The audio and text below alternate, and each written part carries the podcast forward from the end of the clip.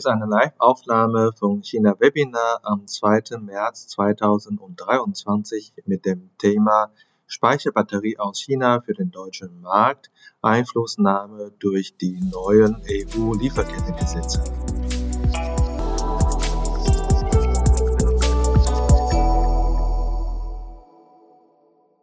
Willkommen zu China Hotpot Podcast für deutsche kleine und mittelständige Unternehmen für den Erfolg im chinesischen Markt.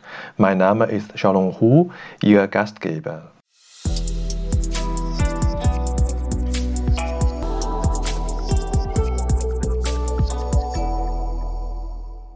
Ich darf nochmal die Gäste, die später äh, reingekommen ist, in unseren Webinarraum begrüßen. Mein Name ist Xiaolong Hu. Sie sind jetzt äh, bei China Webinar zu dem Thema chinesische Speicherbatterielösung für Deutschland, Einflussnahme durch europäische Lieferkettegesetze.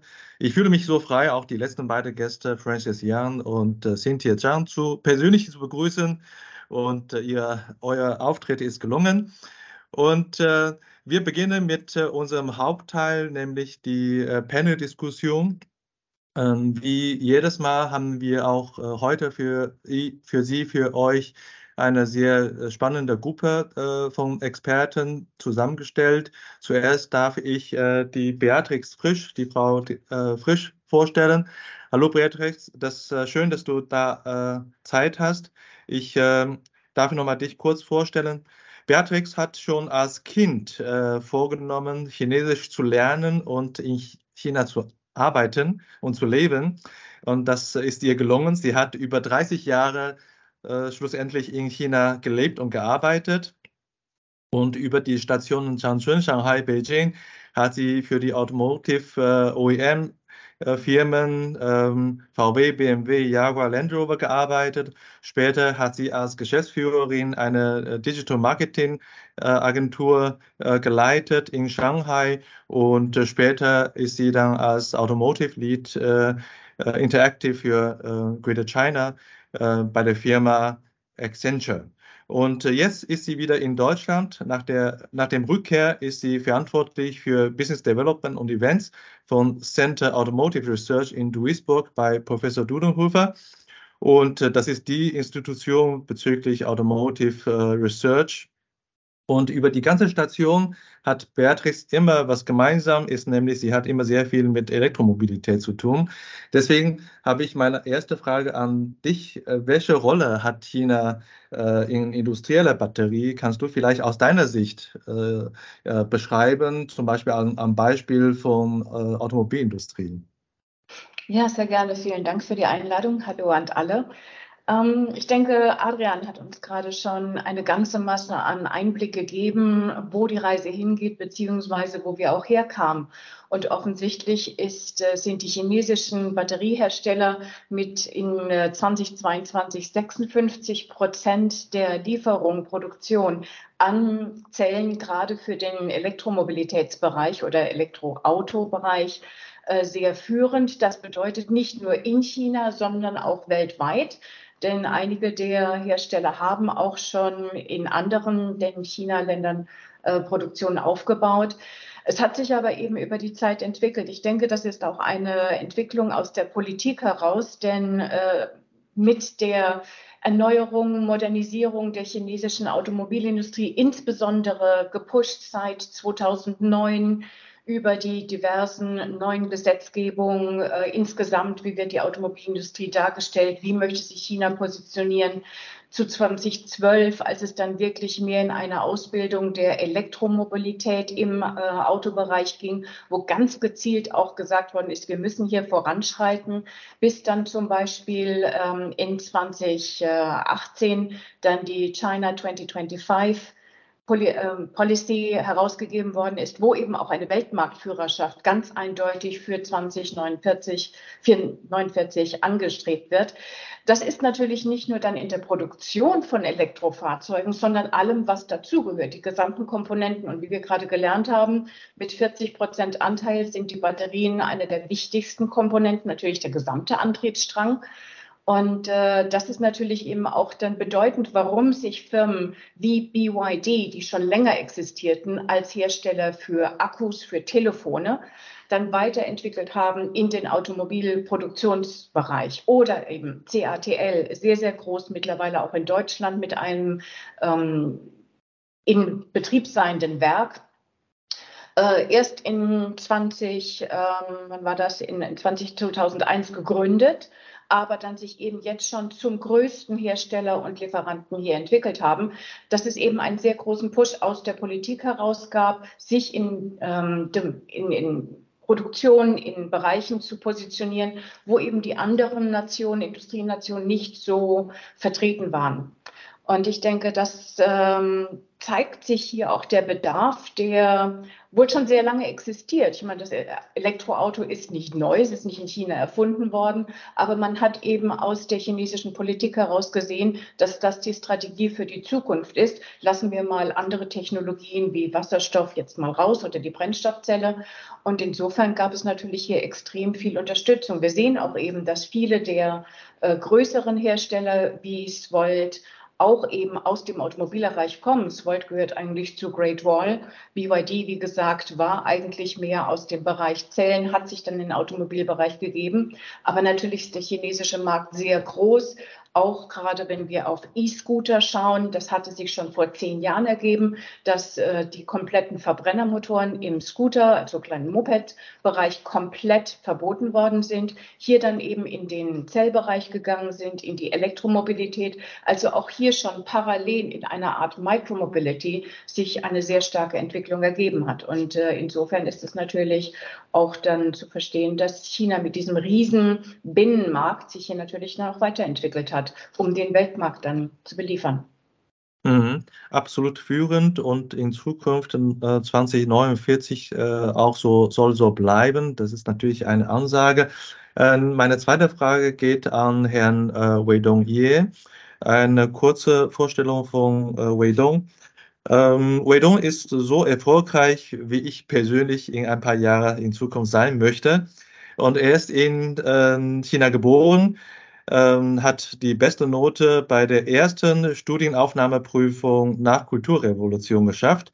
Und äh, demnach logisch ist er dann zur beste Uni Chinas gegangen zum Studieren in, an der Beijing-Universität, später nach China, äh, nach England und äh, nach Deutschland schließlich. Äh, und äh, jetzt ist er über 20 Jahre oder mehr für die Firma Emco äh, zuständig, hat für das China-Geschäft zuständig. Er hat vier Fabriken in China gebaut, unter anderem auch Fabrik für Elektroroller. Wedon, danke für deine Zeit heute, dass du dabei bist. Ähm, vorhin hat ja schon Beatrix kurz erwähnt, äh, äh, die, die kleine Vehicles, äh, ähm, E-Scooters. Und das ist äh, meine Frage auch an dich. Es gibt ein äh, etwas besonderes äh, Produkt, nämlich äh, Mini-E-Auto aus China. Ähm, ist es äh, auch interessant für Europa oder was ist deine Meinung dazu? Guten Tag alle zusammen. Ich freue mich, hier äh, da zu sein. Vielen Dank für die vorherige Referenten Andrea und Beatrix. Also zum Thema Microautos oder Mini-EV. Ich finde, das ist wirklich eine tolle Sache. Mittlerweile in China sehr stark äh, produziert und äh, auch äh, zur Anwendung äh, befindet. Ich denke, das geht schon in Richtung eine Million Stück Bereich, also letzten Jahres. Und ich finde, wir können auch in Deutschland überlegen, ob wir in diesem Bereich auch äh, mitmachen, im Gegenzug zu direkt eine äh, eine äh, Elektroautos mit 80 äh, kWh oder mit so SUV-Bereich. Bei Mini-Autos hat man einen Vorteil, dass man wirklich zur Arbeit, zum Einkauf und in der Stadt fahren eine sehr gute Lösung. Wunderbar. wir ja. haben schon eine Publikumsfrage im Chat. Das freut mich sehr. Frau Liu, wir werden da, Ihre Frage in Kürze stellen. Und ich darf noch mal äh, meine nächste vorbereitete Frage an den äh, Adrian, äh, nee, an, an Beatrix äh, sorry, an Beatrice nochmal stellen. Äh, Beatrice, du hast ja vorhin schon äh, kurz erwähnt, äh, die Batterietechnologie wurde an, anscheinend nicht in China erfunden. Und äh, warum hat China in so kurzer Zeit eigentlich die, äh, diese Führerschaft errungen? Äh, es gibt ja auch durchaus andere Player, wie du mal im Vorgespräch erwähnt hast, Samsung oder andere asiatische Player oder europäische Player. Wie ist das die Situation entstanden? Ja, also wie gesagt, die Elektroautos wurden vor ungefähr 100 Jahren in Deutschland von Siemens erfunden, also das Prinzip des Elektrofahrzeugs. Da natürlich dann auch weiteren. Batterietechnologie hat sich so seit den 70ern eigentlich wirklich in weiterentwickelt. Äh, Gibt es schon vorher das System, aber dann ein, seit den 70ern ähm, ist man mehr in den Batteriebereich jetzt mal allgemein gegangen, auch die kleinen Rundzellen zum Beispiel. Und interessanterweise, wenn du sagst, äh, von der Technologie ist jetzt China Erfinder, ja, nein. Interessanterweise der ähm, Chemie-Nobelpreis für eben weiterführende, bahnbrechende ähm, Batterietechnologie ist an einen Japaner, an einen Amerikaner oder zwei Engländer, einen Amerikaner gegangen. Ähm, also China scheint hier von der Technologiedefinition, ich möchte nicht sagen weiter entfernt zu sein, aber nicht wirklich dann ähm, aktuell so anerkannt, dass es dann eben hier führend ist. Aber das ist natürlich etwas, was auch weitergeht. Auch wiederum hier, die Politik hat einen Riesenhaushalt ähm, gebracht, auch für RD, für Forschung und Entwicklung. Weitaus mehr hat das, ist das auch ähm, angemehrt worden in den letzten Jahren, denn im Vergleich vorher, also ich denke auch hier in diesen Bereichen, gerade mit China 2025, wird das eben auch mehr werden. Denn die Batterietechnologie muss sich weiterentwickeln, sie muss effizienter werden. Äh, neue Chemikalien, Zellchemie muss erneuert werden, gerade auch aufgrund der, ähm, der mangelnden Rohstoffe, die es hierfür gibt und in welche Richtung kann es gehen. Was ist im Recyclingbereich, auch was Adrian gerade angesprochen hat, in welche Richtung kann man hier auch mehr gehen. Aber wo kam es eigentlich her, dass China so viel ähm, jetzt sich in, in, den Mengen entwickelt hat? Ich denke, das ist auf der einen Seite natürlich dieser Riesenbinnenmarkt gesamt für Batterien. Wenn wir an Zellen denken, auch für den Hausgebrauch, für den normalen Gebrauch, aber wie gesagt, dann auch eben in den Push für die Elektromobilität, da musste natürlich viel entstehen und weiter nach vorne gebracht werden. Und somit ist aus einer relativ arbeitsintensiven ähm, Produktion von Zellen, egal jetzt, ob sie jetzt Rundzellen sind, prismatische Zellen, Blades, ist es dann eben weitergegangen in eine Automatisierung, wo zu Anfang vielleicht die Japaner und die Koreaner hier weitaus ähm, effizienter gearbeitet haben, aber das natürlich dann auch nach China gekommen ist und auch die Qualität. Ich meine, eine Zelle ist nicht gleich eine Zelle. Wie gesagt, es kommt auf die Produktion, auf die Zellchemie an. Und auch hier die Qualitätsleistung steigert sich immer weiter, denn auch wieder ein Verweis auf Adrians Vortrag, wenn man sieht, wie viel Leistung eigentlich äh, diese Batterien bringen müssen, um auch gerade Fahrzeuge mit einem gewissen Gewicht nach vorne zu bringen. Somit ist hier natürlich dann auch gegeben, dass äh, das sich weiterentwickeln muss.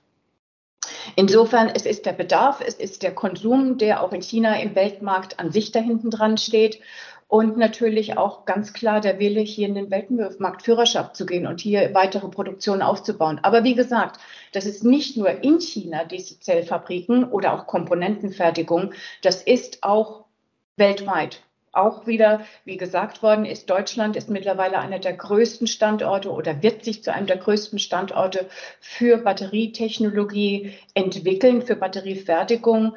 Ähm, fast jeder der großen Hersteller hat hier die Planung oder hat schon aufgebaut in Deutschland. Und das hat natürlich auch etwas mit der Automobilindustrie und der, der Frage nach Mobilität zu tun. Also ich denke, das wird sich auch weiter so entwickeln. Aber hoffentlich dann eben auch, dass die technologischen Fortführungen dann vielleicht auch aus China herauskommen. Ja, danke schön, Beatrix. Und ich denke mal, wenn wir äh, über Batterie sprechen, können wir Automobilindustrie nicht rauslassen. Auch äh, der kurze Rückblick äh, hilft uns, so wie der Vortrag von Adrian hilft uns äh, in der Runde äh, mit allen Teilnehmern eine etwas homogene äh, Wissensstruktur haben, so dass wir dann in der fortgeschrittenen Phase auch eine interaktive Diskussion haben werden. Wir haben noch eine zweite Frage jetzt in Chatroom schon bekommen. Ich bitte nur mal um eine kurze Geduld und weil wir dann die erste Runde aller Experten vorstellen und die Frage gestellt haben, dann werden wir Ihre Fragen gleich auch vorziehen. Und äh, meine nächste Frage geht dann an Adrian in dem Fall, weil äh, wir wollen ja über Speicherbatterie sprechen. Speicherbatterie geht in die Solaranlage rein. Solaranlage braucht Deutschland wegen Energiewandel und alternative Energiequellen. Ähm, ja, welche äh, Engpässe haben wir in Deutschland? Hat es äh, mit, äh, auch mit Speicherbatterie zu tun, Adrian? Ja, also es ist auch Speicherbatterie, es ist aber auch ähm, vor allem die äh, Installation der, der Batterien.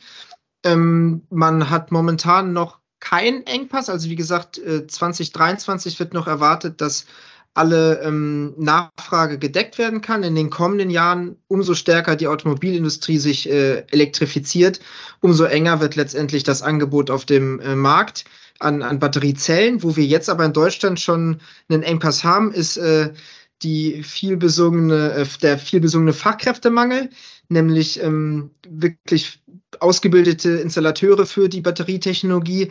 Also die, die von uns interviewten ähm, Unternehmen, die äh, Batterietechnik für, für Heimsysteme anbieten in Deutschland, sehen eigentlich ein Potenzial von, von bis zur Verdreifachung des Marktes, wo wir dann bei, bei äh, knapp bis zu einer äh, Million oder bis, bis unter einer Million äh, installierten ähm, insta installierten Heimsystemen kommen würden, aber das ist nicht ganz möglich abzudecken, dadurch, dass man momentan hat man Wartezeiten von einem Jahr, wenn man eine Heimspeicheranlage bei sich zu Hause installieren möchte, für alle, die da vielleicht ein Interesse dran haben.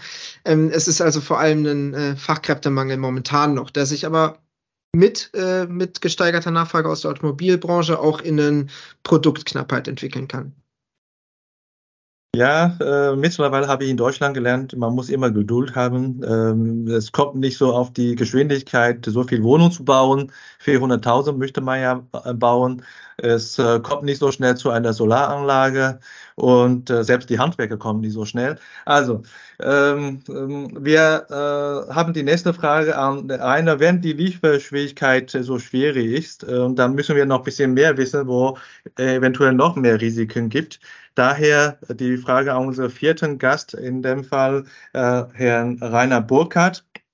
Und wenn wir einen Gast heute nicht vorstellen müssen, dann ist es der Rainer, der ist fast unser Dauergast bei China Webinar und jedes Jahr ist er bestimmt ein bis zweimal bei uns zu Gast, äh, auch zu, äh, zu gutem Grund, weil wir äh, in dieser sehr äh, dynamischen Umfeld brauchen wir immer eine gute Beratung. Da ist der Rainer als äh, über 25 Jahre, korrigiere mich, wenn das noch mehr ist, als äh, juristischer Partner für deutsche KMU in China äh, die beste Adresse.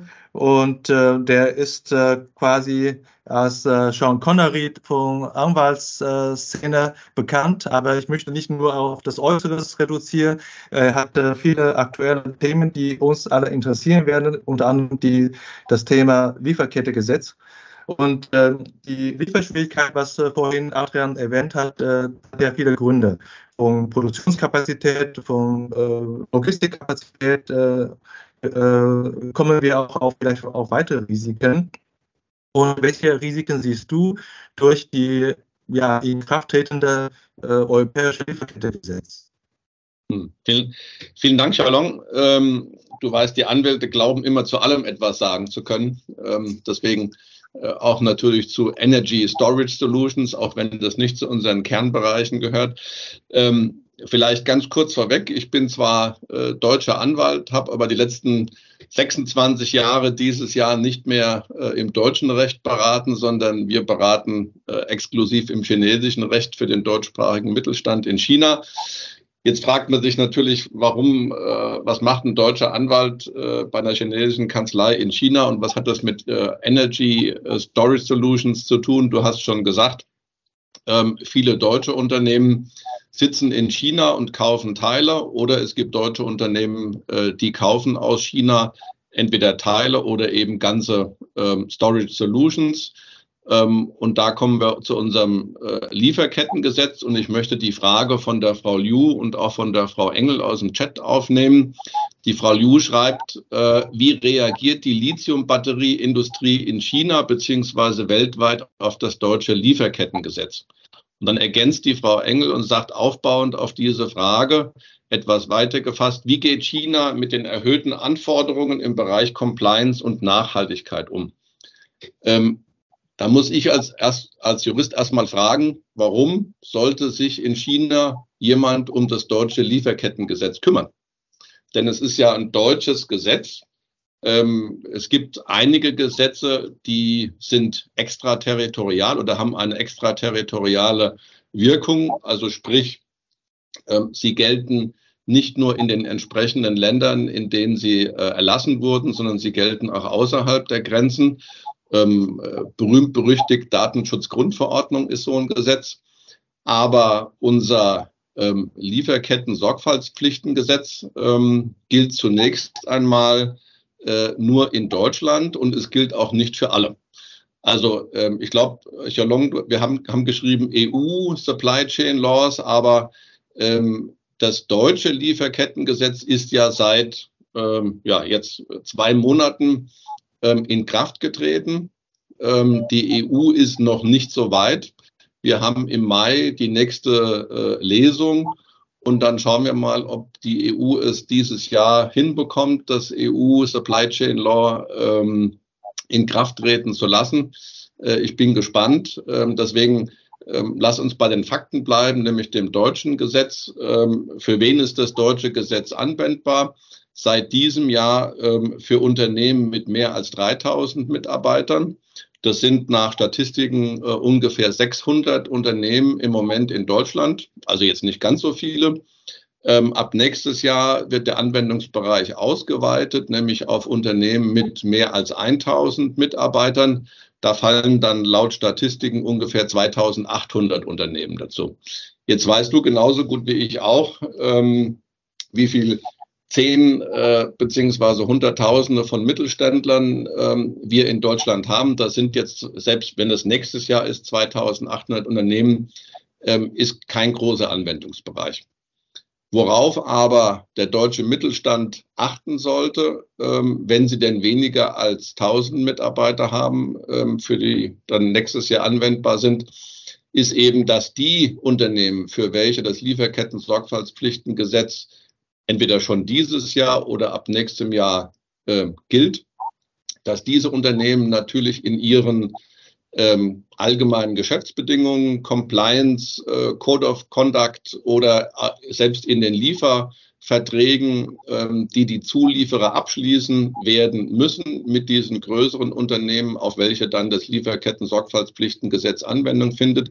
Da werden natürlich die entsprechenden Pflichten, da kommen wir gleich drauf zu sprechen, die äh, das Lieferketten-Sorgfaltspflichtengesetz mit sich bringt, auf den Zulieferer, auf den mittelbar, auf den unmittelbaren oder auf den äh, unmittelbaren äh, äh, Zulieferer sozusagen, ähm, ich will es nicht sagen abgedrückt, aber zumindest mal werden sie weitergegeben. Also, wir haben einen Anwendungsbereich des ähm, deutschen Lieferketten-Sorgfaltspflichtengesetzes in Deutschland für deutsche Unternehmen, die die eben genannten Grenzen erfüllen.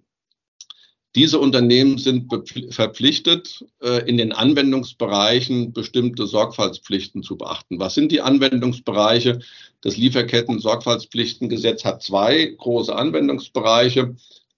Menschenrechte, Umwelt. Ähm, Menschenrechte heißt, ich muss als Unternehmen dafür sorgen, dass ich äh, präventiv Maßnahmen äh, einleite, um Menschenrechtsverletzungen zu verhindern. Und wenn Menschenrechtsverletzungen eingetreten sind, dann muss ich diese abstellen. Auf der anderen Seite äh, Umwelt, genau das Gleiche. Ich muss versuchen, ähm, Umweltrisiken ähm, äh, zu vermeiden. Und wenn Umweltschäden ähm, oder eine Schädigung der Umwelt eingetreten ist, ähm, diese Schädigung abzustellen. Ähm, und wir haben ja eben schon von Adrian äh, gehört, äh, wenn wir über die Umwelt reden, dann ist China bei der äh, Energy Storage Solution mittendrin. Zwar nicht als Abbaunation, äh, da haben wir gelernt, das sind andere Nationen, auch wenn die kontrolliert werden, vielleicht durch chinesische Unternehmen, aber zumindest mal in der, ähm, äh, in der Raffinierung von den entsprechenden äh, Metallen. Wir haben es eben gehört, ich habe es mir auch noch mal rausgesucht. Ähm, China raffiniert, raffiniert äh, 73 Prozent äh, des weltweiten Kobaltverbrauchs, 78 Prozent Nickel und 59 Prozent äh, Lithium. Ja?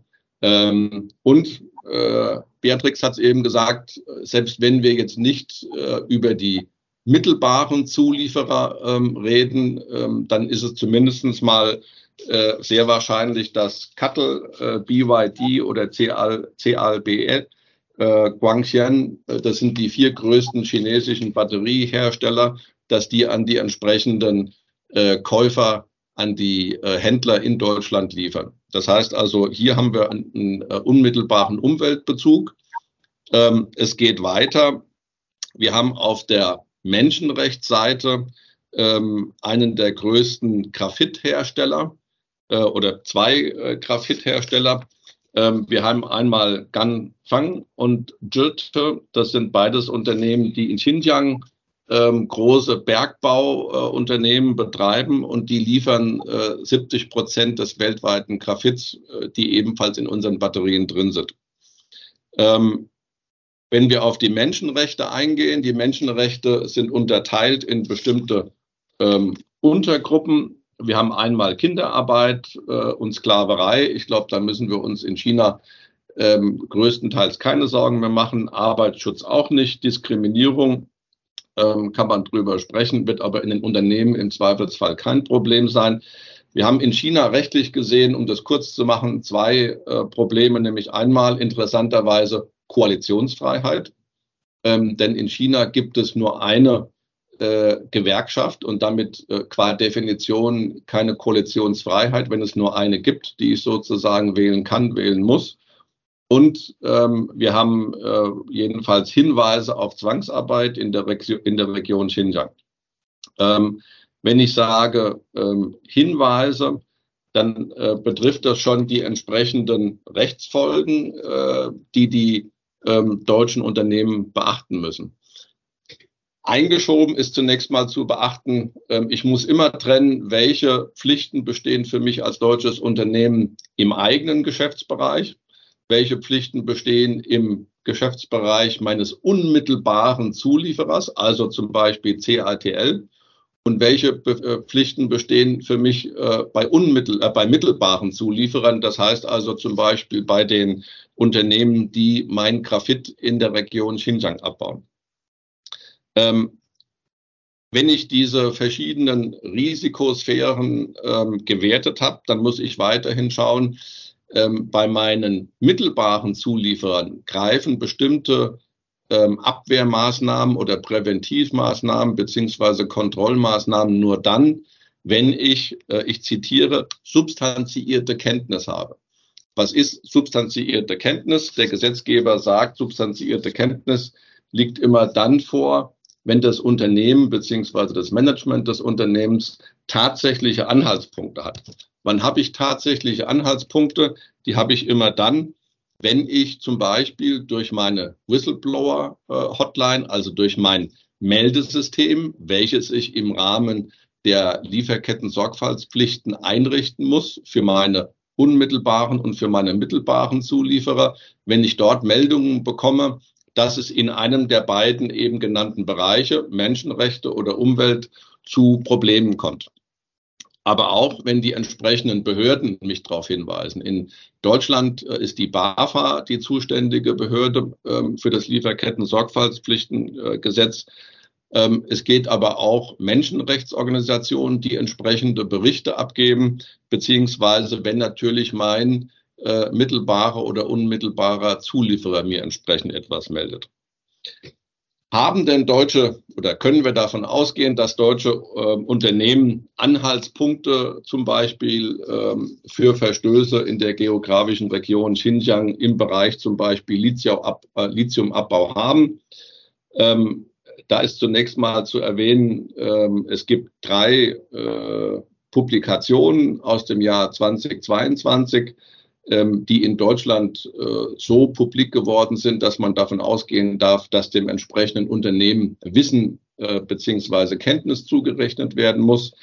Das sind die sogenannten Xinjiang Police Files äh, vom Mai 2022 und die beiden Berichte der Vereinten Nationen, einmal vom Juli 2022, das war der japanische äh, UN-Beauftragte Obokata und ganz bekannt, das haben Sie in den Medien mitbekommen, der Bericht von der Frau äh, Bachelet als Menschenrechtsbeauftragte, ehemalige Menschenrechtsbeauftragte vom 31. August 2022, äh, der in der Nacht ihres Ausscheidens veröffentlicht wurde. Man muss also ähm, substanziierte Kenntnis, ähm, was Produktion äh, bzw. Produktionsbedingungen in Xinjiang betrifft, wohl annehmen als deutsches Unternehmen. Was heißt das? Ich muss nicht nur auf meinem eigenen Hof kehren und äh, aufpassen, dass keine äh, Menschenrechtsverstöße äh, und Umweltrechtsverstöße äh, bestehen, sondern ich muss auch bei meinem mittelbar, auch bei meinem unmittelbaren und mittelbaren Zulieferer aufpassen, dass es zu keinen ähm, Verstößen kommt äh, im umweltrechtlichen und im menschenrechtlichen Bereich. Was wären die Konsequenzen oder was erstmal vielleicht zurückgegangen noch einen Schritt, was muss ich tun, äh, um, um entsprechende umweltrechtliche oder menschenrechtliche Verstöße zu vermeiden?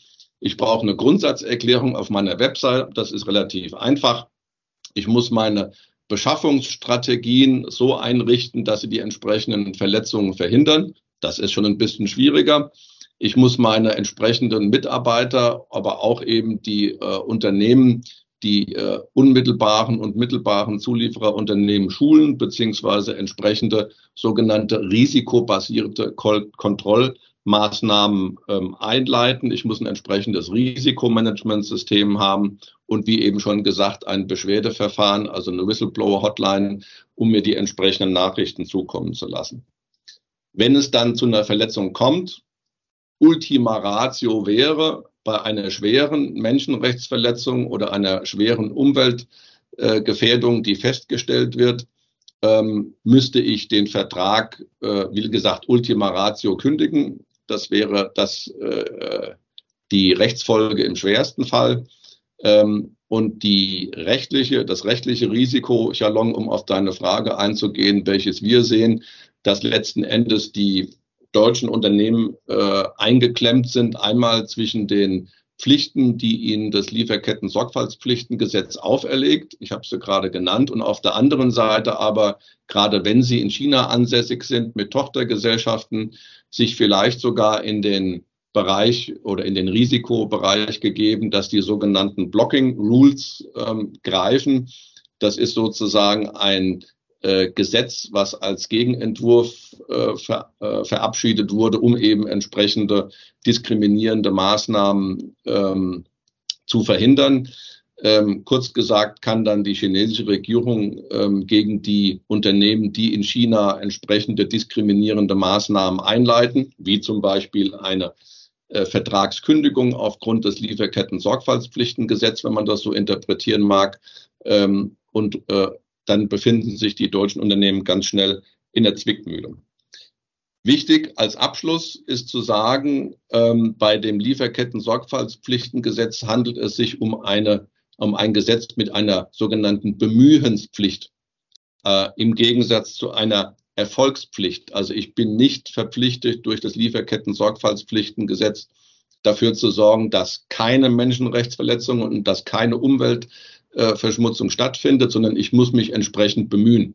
Und als Anwalt, und das ist sozusagen, was Sie mitnehmen können vom ersten äh, Beitrag, ähm, es ist nicht ausreichend, wenn Sie sich bemühen, sondern Sie müssen es auch gut dokumentieren. Das heißt also, dokumentieren Sie Ihre entsprechenden Präventionsmaßnahmen, dokumentieren Sie die Risikoabwendung, also wenn Sie gehandelt haben, wenn Sie Ihren äh, unmittelbaren oder mittelbaren Lieferanten zum Beispiel geschult haben, um im Falle eines Falles zeigen zu können, äh, wir haben entsprechend gehandelt, beziehungsweise wir waren präventiv tätig gewesen. Ja, danke schön, Rainer. Also Äh, kurzum gesagt, die äh, Risiken äh, liegt auf der deutschen Kundenseite bezüglich äh, Menschenrechtsverletzungen und Umweltauflagen und äh, äh, gleichzeitig Bemühungspflicht bei der deutschen Kundenseite. Aber wenn das nicht erfüllt ist oder da ähm, in Frage gestellt wird, des, deswegen ist es auch ein Risiko für die chinesische äh, Lieferanten, weil da der Kunde eventuell bei der Beauftragung sich zögern. Und äh, ja, ich weiß, was, warum ich dich eingeladen habe. Du hast ja gleich zwei Publikumsfragen auch mit beantwortet. Und so mehr freue ich mich, äh, wenn wir hier weiterhin äh, Involvierung vom Publikum äh, da ist. Und äh, wenn Sie Fragen haben, schreiben Sie wie gewohnt wieder in den Chat. Und meine nächste Frage geht an die äh, äh, Wei Dong. Ähm, wir haben ja vorhin gehört von, von Rainer, äh, die Pflicht liegt äh, bei der deutschen Seite, aber das Geschäft äh, Impact wird wahrscheinlich auch auf, auf die chinesischen Lieferanten äh, zugehen. Und du warst sowohl als MCO-Manager äh, für äh, Elektrorollerfabrik äh, zuständig. Also ihr habt dann auch Batteriehersteller als Lieferant und jetzt in deiner Funktion als äh, Founder von EcoAmt, ihr wollt Solarsysteme oder Solarprodukte aus China importieren nach Europa. Und äh, du hast also mit sehr vielen chinesischen Lieferanten zu tun. Und äh, ich glaube, da ist äh, das beste, die beste Adresse, dich zu fragen, äh, welcher Wissensstand haben die äh, chinesischen Lieferanten zu äh, europäische Lieferkettegesetze oder deutsche Lieferkette, Lieferkettegesetze? Also erstmal, ich äh, äh, finde die Erklärung oder die Vortrag von Rainer ist wirklich sehr umfassend, sehr, sehr äh, expertisereich. Und äh, wir haben hier in diesem Bereich gerade in China angefangen, wirklich äh, viel zu studieren, zu schulen, zu lernen. Ähm, vorher gibt es schon in diese Richtung, insbesondere im sozialen äh, Bereich, äh, auch Auditing. Wir waren vor fünf Jahren schon mit äh, BSCI äh, befasst. Also wir haben schon äh, in diese Richtung etwas gemacht. Das war aber damals nicht so stark äh, in gesetzliche Vorlage festgelegt. Und äh, wir studieren zurzeit auch die äh, Weiterentwicklung im europäischen Bereich, die wahrscheinlich noch weitergehen, also wirklich in der Richtung direkt und indirekt. Und insbesondere so diese indirekt heißt auch die weite äh, Transparenz von der Lief Lieferanten und Lieferanten, also praktisch bis zum der Bergbau und äh, in der Batteriebereich. Und was wir machen können, ist dieser Satz, also dieser Gesetz ist, hat eine Kürzung LKSG. Ich würde sagen, äh, wichtig ist eigentlich diese S, diese Sorgfaltpflicht. Sorgfaltspflicht heißt, dass wir wirklich uns beweisen oder demonstrieren oder zeigen, was wir in diese Richtung äh, bemüht haben und gemacht haben. Und das ist für die chinesischen Lieferanten oder Partner, die wir äh, dann zusammenarbeiten, sehr, sehr wichtig, dass wir die Auditing-Prozess schulen und, und vielleicht auch zusammenarbeiten mit deutscher Auditing-Firma, äh, dass man so ein Netzwerk aufbauen, dass man in China vorher entsprechende Schulungen machen, entsprechende Vorbereitungen in der sozialen Bereich, in der Umweltbereich vorbereiten. Das haben wir vor fünf Jahren schon mal gemacht und das werden wir wahrscheinlich in diese Richtung noch mehr Plattform schaffen, Schulungsangebot schaffen und äh, auch ausreichend Auditing-Personal in China haben und von verschiedenen Organisationen.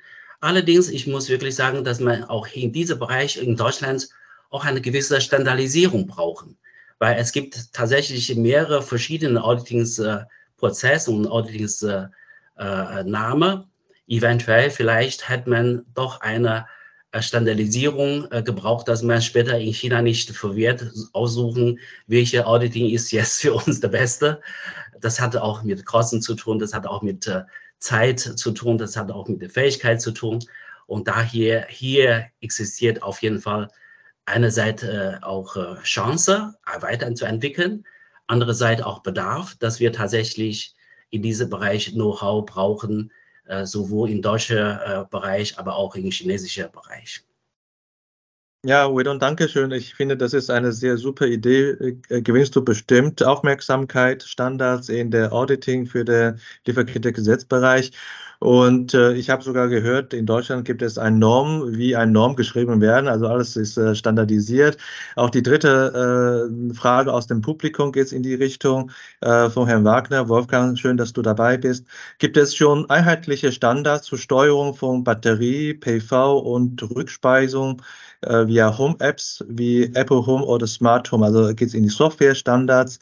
Ähm, und äh, ähm, ich glaube, die Frage geht es am besten an entweder äh, Adrian, äh, weil du ja da die Marktüberblick hast, oder eventuell an äh, Beatrix, wenn du da ein äh, bisschen mehr Informationen auch vom äh, Institut bekommen könntest. Also da, äh, Softwarestandards äh, für Steuerung von Speisebatterien, äh, von, von Speicherbatterien. Ich fange mal an. Ähm, generell, gerade wenn wir jetzt mal im Bereich Elektromobilität sprechen, da eher wahrscheinlich noch nicht. Denn gerade das BMS, das Batteriemanagementsystem, ist eigentlich eins der Herzstücke einer Intellectual Property. Denn das ist wiederum abgestimmt darauf, was ist die Zellchemie, wie ist die Zelle an sich aufgebaut. Und äh, wenn man zum Beispiel, letztes Jahr war ich bei der PowerCo, äh, also der ähm, Batterie, der zukünftigen Batteriefirma von Volkswagen.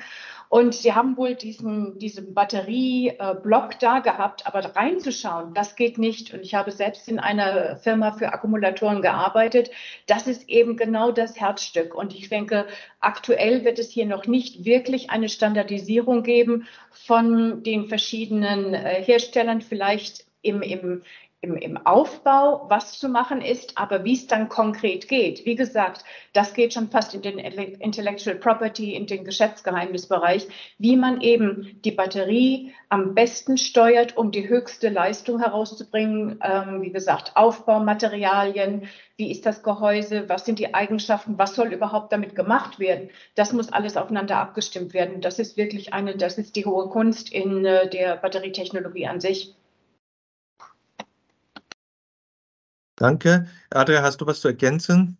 Ja, ich würde da äh, bei Beatrice mit ansetzen. Also natürlich die, die Batterien an sich, dieses Batteriemanagementsystem ist, äh, hat eine Proprietary Solution. Jeder Hersteller hat da sein eigenes Kommunikationsprotokoll. Wenn man dann die nächste Stufe der Softwarelösung äh, anschaut, nämlich die, die Endkunden ähm, wie kann der Kunde auf seine zum Beispiel bei den Heimspeicherbatterien oder bei der Autobatterie auf die Batterie zugreifen, Informationen davon beziehen. Ähm, Im Heimspeicherbereich haben wir 20 verschiedene Main Player die, die dort aktiv sind mit verschiedenen großen Marktanteilen. Und dort hat jeder Player seine eigene äh, Softwarelösung. Also einmal auch für die Installation der, der äh, Batterie, aber dann auch zum Endkunden hin, ähm, dass der Batterie, äh, dass der Endkunde Informationen von der Batterie bekommt, sind alles momentan ähm, Selbstentwicklungen der Firmen. Also Wolfgang scheint ich so schlechte, schle ich schlechte vielleicht ein bisschen ergänzen. Ja. ja, bitte, bitte, bitte. Ja, ich würde gerne in diesem Bereich ein bisschen ergänzen. Die Standardisierung der Batterie ist eigentlich äh, in einer Kinderschuh. Also das fängt eigentlich mit, mit der Geometrie an. Die Batterie haben alle mögliche Geometrie. Das heißt, eine Batterie passt garantiert nicht in ein andere Auto. Das zweitens, der Verbindungsstück, die sind auch zum Teil ganz verschieden und äh, jeder Land mittlerweile hat eigene, eigene Standard und weltweit ist total chaotisch. Und das dritte ist die innere Aufbau. Das heißt also, wir schmeißen heute eine Batterie weg, die ist eigentlich mit einem BMS-System mit eingebaut. Das heißt also, wir haben sehr viele Elektroniks, die innen aufgebaut sind, direkt in der Mülltonne geschmissen. Und von der Software, also wirklich der betreibende Software, der Users Software, und auch so auch von der Plattform. Das heißt, wir haben überhaupt keine Standardisierung weltweit, auch EU nicht. Und wir haben auch die sogenannte Users äh, Situation. Also das heißt, wenn wir zum Beispiel sagen, wir, wir bieten jetzt Solutions für Krankenhaus oder wir bieten für Solutions für Kindergarten, da sind auch keine äh, praktische nutzungsorientierte äh, Solution, One-Stop-Solution. Also man muss praktisch für jede, äh, jede Anwendung eine intensive Beratung äh, haben. Und hier ist wirklich viele Dinge, die wir allerdings auch als Chance sehen, für europäische oder für deutsches Unternehmen in diesem Bereich zusammenzuarbeiten, eine Plattform schaffen, eine Gruppierung schaffen, dass man äh, detaillierte Standardisierung in kleine, also fangen wirklich mit Schraube an, dass wir wirklich für kleine Geometrie anfangen zu, zu standardisieren bis zu die Anwendungssituation. Ja, danke. Beatrice, deine Ergänzung? Ja, gerade noch mal zum BMS, ganz richtig, es wird, das ist eine Elektronik, die quasi in den fertigen Akku mit eingebaut wird. Es ist auch oft so, die Standardisierung könnte momentan wahrscheinlich auch weitergetrieben werden, wenn man sich darauf ähm, einigt, wer macht das BMS? Sehr oft ist es noch so, dass quasi dann der, ich sag mal jetzt in der Automobilindustrie, meinetwegen Volkswagen oder in der äh, Micromobility, ein, ein Hersteller von E-Scootern sagt, nein, ähm, das gesamte System ist meines ich mache das BMS, geht zum Batteriehersteller, der bastelt dann irgend, äh, entwickelt es darauf hin, aber soll dann nicht das BMS machen, obwohl er eigentlich die Geometrie der Zelle kennt, die Zellchemie. Und da fängt es eben schon an, dass es hier kaum einen Standard geben kann. Also wenn es ein effizientes Entwicklungstool geben soll oder ein Entwicklungsstrang, dann muss das auch geregelt werden, wer macht eigentlich das BMS, um es dann schon. Und wenn es zum Beispiel CATL, äh, CALB, SVOLT sind, die im Elektrofahrzeugbereich nur die Batterien machen, dann würde eigentlich diese äh, Batteriemanagement-Systematik bei denen liegen würde sie aber dann Standard, dann wäre ein Standard da, aber dann müssten sich eben auch die Hersteller, die Automobilhersteller darauf einlassen, dass es überall das Gleiche ist. Und das ist dann zum Beispiel ein, ein Hersteller wie Porsche möchte natürlich eine andere Eigenschaft als ein Hersteller wie Ford. Ne? Dann sieht man eben auch, was ist eigentlich, wie gesagt, was ist eigentlich der Zweck oder welche Eigenschaften werden von der Batterie gewollt? Leistungsfähigkeit, Reichweite etc. Ja, Danke dir, Beatrix. Also Wolfgang, du hast immer wieder äh, die Bombe gezündet. Es ist ein abendfüllendes Thema. Und äh, leider hier nicht sofort eine gute Nachricht. Ich denke mal, da ist wiederum die Technologie oder der Markt schneller als die Standardisierung und die Gesetzgebung der Fall. Und wenn man so an, an, an Handy-Ladekabel äh, guckt, das dauert wahrscheinlich wieder, bis es da irgendwann kommt.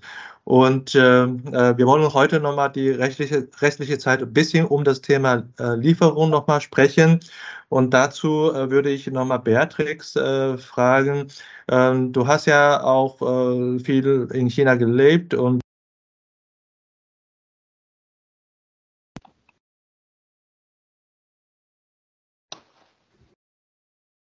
Ja, lang, du bist stumm geschaltet.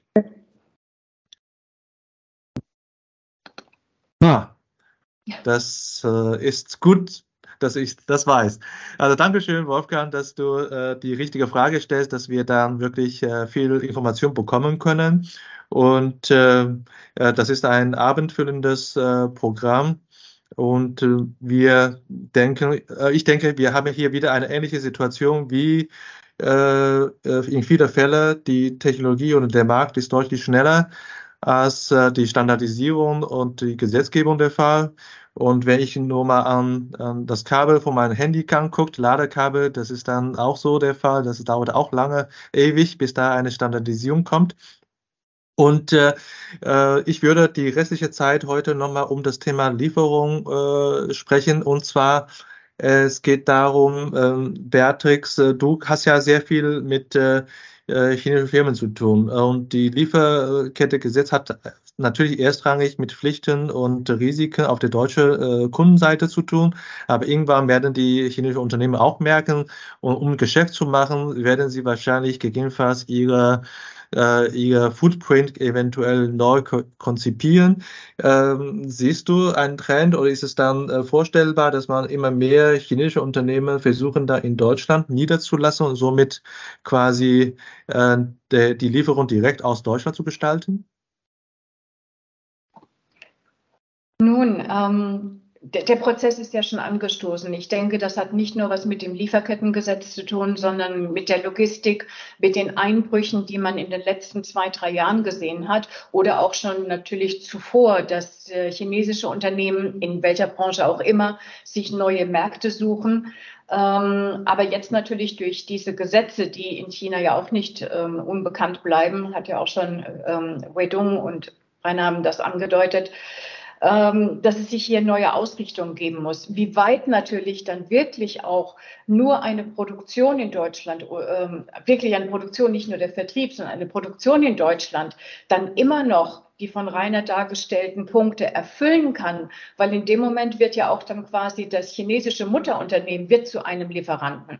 Was liefern die denn? Liefern die Zellen? Wird, was wird denn dann in Deutschland oder in Europa produziert? Und darauf kommt es dann an, wie weit ist man in der Kette, dass sich rein aus logistischen Gründen, aus Kostengründen, ähm, gut, Produktionskosten werden dann auch wieder ähnlich sein, sich mehr Unternehmen hier ansiedeln, ist das eine. Wie sie dann aber in China das canceln. Und wir wissen alle, dass da eine Offenlegung nicht so einfach ist, dass Medien gesteuert werden, ähm, wie auch gerade dargelegt worden ist. Es muss eine glaubhafte Darlegung dessen sein, was geschieht und was nicht geschieht.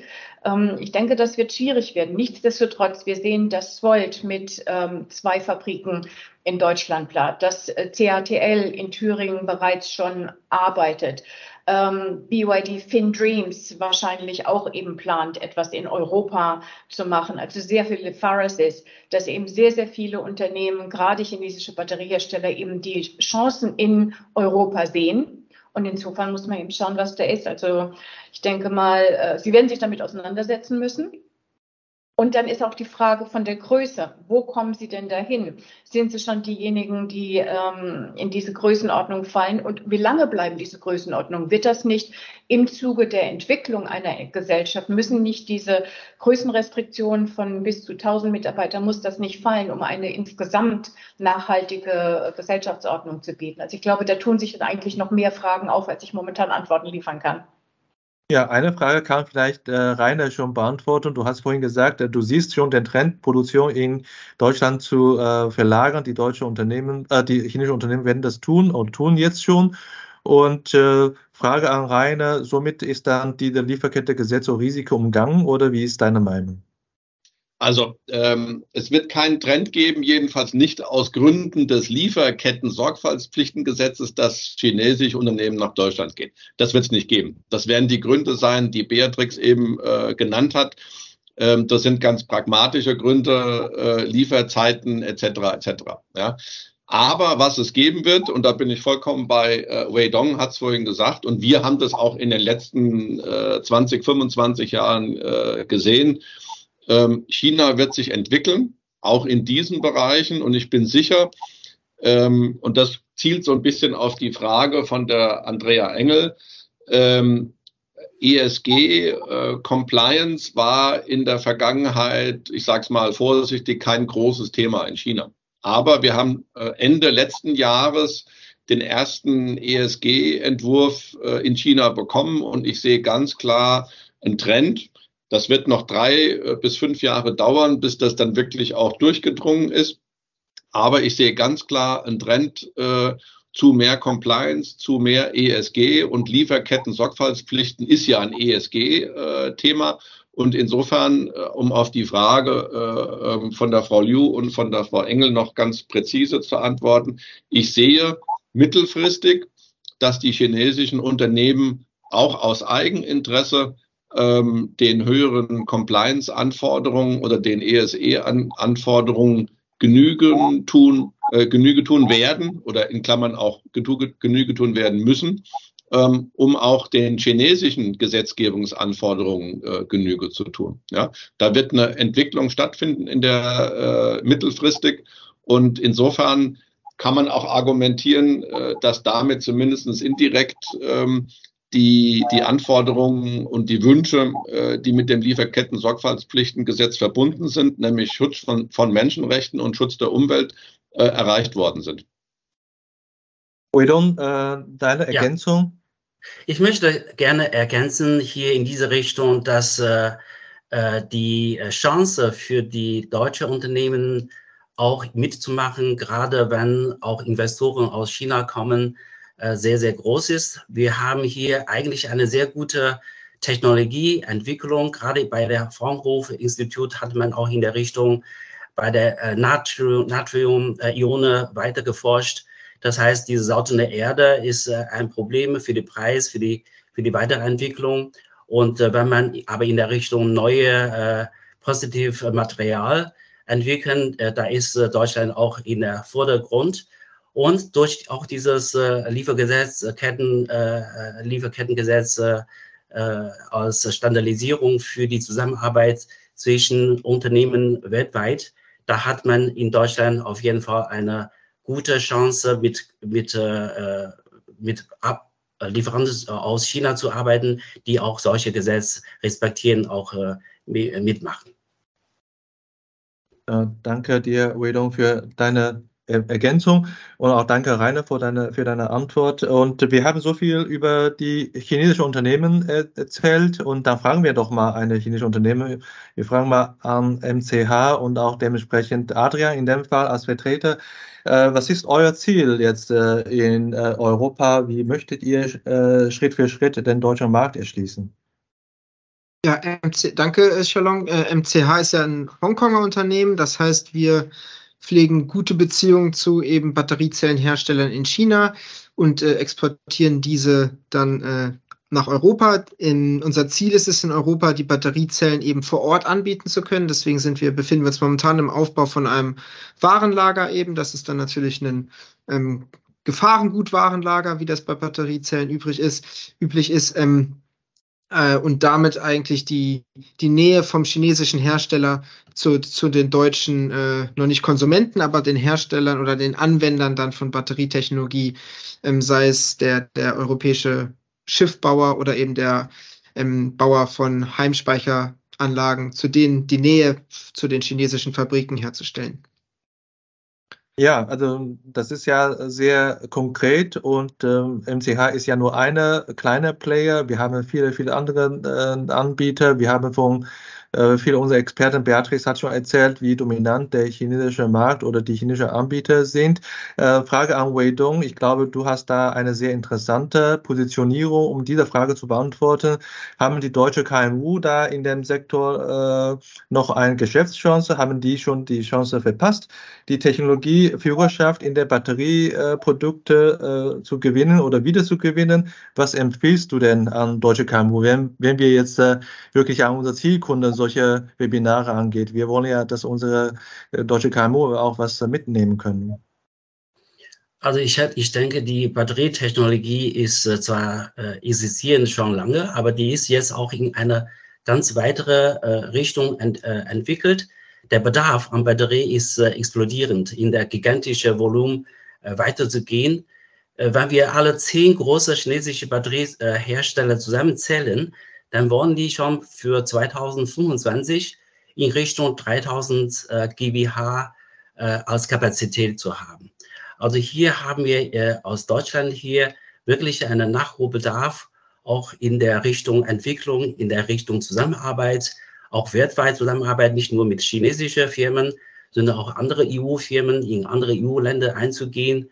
Gerade in, äh, in Spanien erleben wir eine neue Anfang von, von, äh, von Photovoltaik, weil nämlich äh, dort ist natürlich äh, die Sonnenenergie für gleiche Panel wahrscheinlich dreimal so viel äh, Energie produzieren als manche äh, nördliche Länder. Und hier habe ich äh, äh also Interesse, auch mit äh, deutschen mittelständischen Unternehmen zusammenzuarbeiten, dass wir sehen, wie wir durch die Standardisierung, durch die EU-weite Zusammenarbeit eine Partnerschaft, eine interaktive oder interdependent Partnerschaft mit anderen Lieferanten weltweit zu schaffen. Ja, Produktentwicklung, Produktstandardisierung. Hast du da konkrete äh, Trends und Bedarf und da sagen, da könnte man äh, als deutsche Unternehmen einsteigen, um die jetzigen Produkte noch im Sinne von äh, gesamtheitliche Lebenszyklen nochmal verbessern? Gerade wir fangen an mit äh, äh kleine, äh, äh, also so, so dieses äh, E-Scooter-Bereich zum Beispiel, das ist äh, schon lange auf dem Markt. Also die chinesische E-Scooter-Bereich sind schon seit fast 15, 20 Jahren auf dem Markt. Manchmal, man hatte eine Menge, die man hier in Deutschland gar nicht vorstellbar. Da sind circa 30 Millionen Stück pro Jahr. Und was wir, äh, was wir hier in Deutschland machen, ist, dass wir zum Beispiel bei dieser äh, E-Scooter-Bereich eine Standardisierung von der Geometrie oder von der, äh, der Rücknahmeverpflichtung von der, äh, von der Rücknahme der Batterie. Solche Dinge sind für die äh, lokale, äh, klein, mittelständige Unternehmen total interessant, dass man auch hier eine Formierung allerdings als Plattform, also nicht allein, sondern als, äh, als äh, eine Vereinigung oder eine Association funktionieren, dass man hier verschiedene, äh, in verschiedene Richtungen mitmachen. Ja, Dankeschön. Und äh, ich möchte hiermit auch unsere Diskussion beenden, somit auch unsere äh, Veranstaltung. Ich möchte ähm, zum Schluss nochmal kurz zusammenfassen. Wir haben wirklich heute in einer sehr kompakten Zeit äh, viele Themen diskutiert äh, zu dem Thema äh, Batterietechnologie, Speicherbatterie insbesondere. Wir haben gelernt, dass äh, wie oft auch in diesem Wahl ist die Technologie eigentlich in Deutschland erfunden worden, aber durch Politik und geschicktes Unternehmertum hat China die Weltpositionierung sehr gut verbessert bis zu einer Führerschaft und Deutschland als europäischer Markt auch in Speicherbatterie für in der Solarbereich ist sehr stark abhängig von der Kapazität äh, aus China und auch die Lieferung aus China. Dabei spielt natürlich eine Rolle, dass durch Lieferkettegesetze sorgfältige Maßnahmen vorgenommen werden, um da Lieferrisiken zu vermeiden.